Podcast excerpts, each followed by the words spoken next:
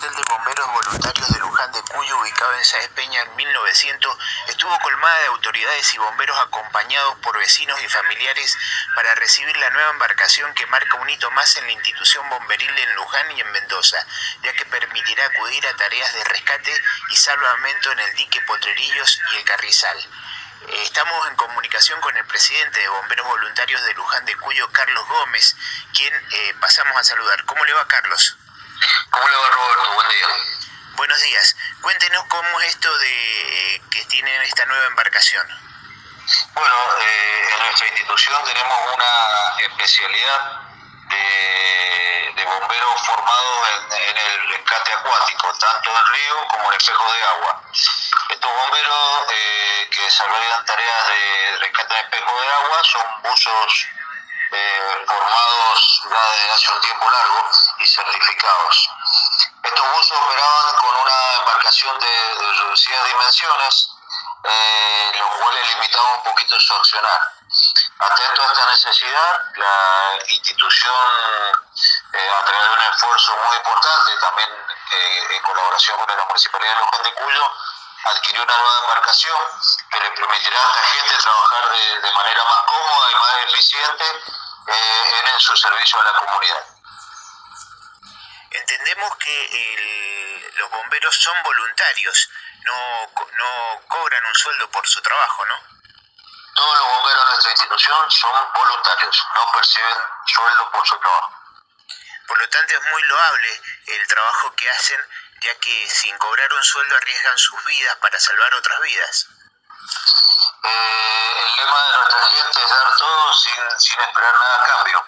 Y de eso se trata, es una actividad totalmente vocacional que, lleva mucho, mucho tiempo de formación, eh, mucho tiempo de, trabajo y, y, dejar de lado familia, amigos, eh, para dar un servicio a la comunidad.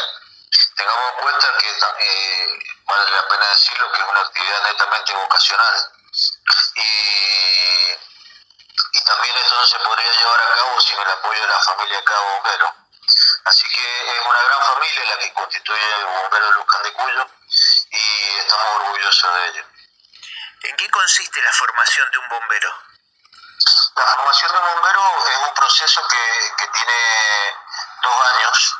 Primero se, realiza un proceso de formación que dura un ciclo lectivo similar al ciclo lectivo escolar, con asistencia una vez por semana a, tomar capacitación y render diversas asignaturas. Finalizado ese ciclo lectivo, después de la evaluación correspondiente, reciben el, el grado de aspirante de primera y después vuelven a cursar otro, otro año de estudios y de ahí reciben recién el grado de bombero. En eso, en eso consiste la formación. Además, durante todo el año, aquellos que ya son bomberos tienen la obligación de participar en distintas formaciones de diversos temas una vez por semana en nuestra academia. Es decir, que el bombero nunca deja de estudiar y de aprender, es una continua formación. ¿Y esta formación tiene un costo? No, no tiene costo, no, no, Nadie, nadie cobra sueldo en la institución, ni los, ni los bomberos que integran el cuerpo activo, ni los integrantes de la comisión directiva. ¿En qué eh, lago va a estar eh, eh, apostada la embarcación nueva? Bueno, mire, eh, la mayor parte de las actividades acuáticas ahora se están centrando en el dique Potrerillos, pero cuando, cuando aparezca la realización del rescate en el, en el lago del Carrizal, obviamente que la embarcación va a prestar servicio en ese lugar. Eh, nosotros estamos trabajando desde hace un tiempo con el municipio en la creación de, nuestro primer destacamento.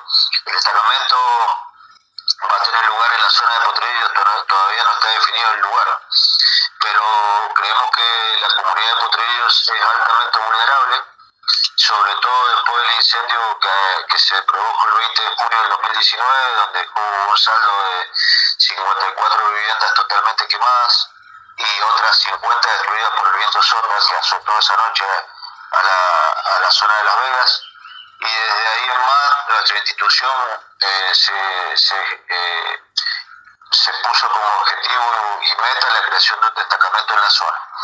A tal efecto, desde el año pasado, desde el 30 de junio, hemos empezado a formar en nuestra academia 18 vecinos de la zona de Las Vegas y El Salto para ser bomberos.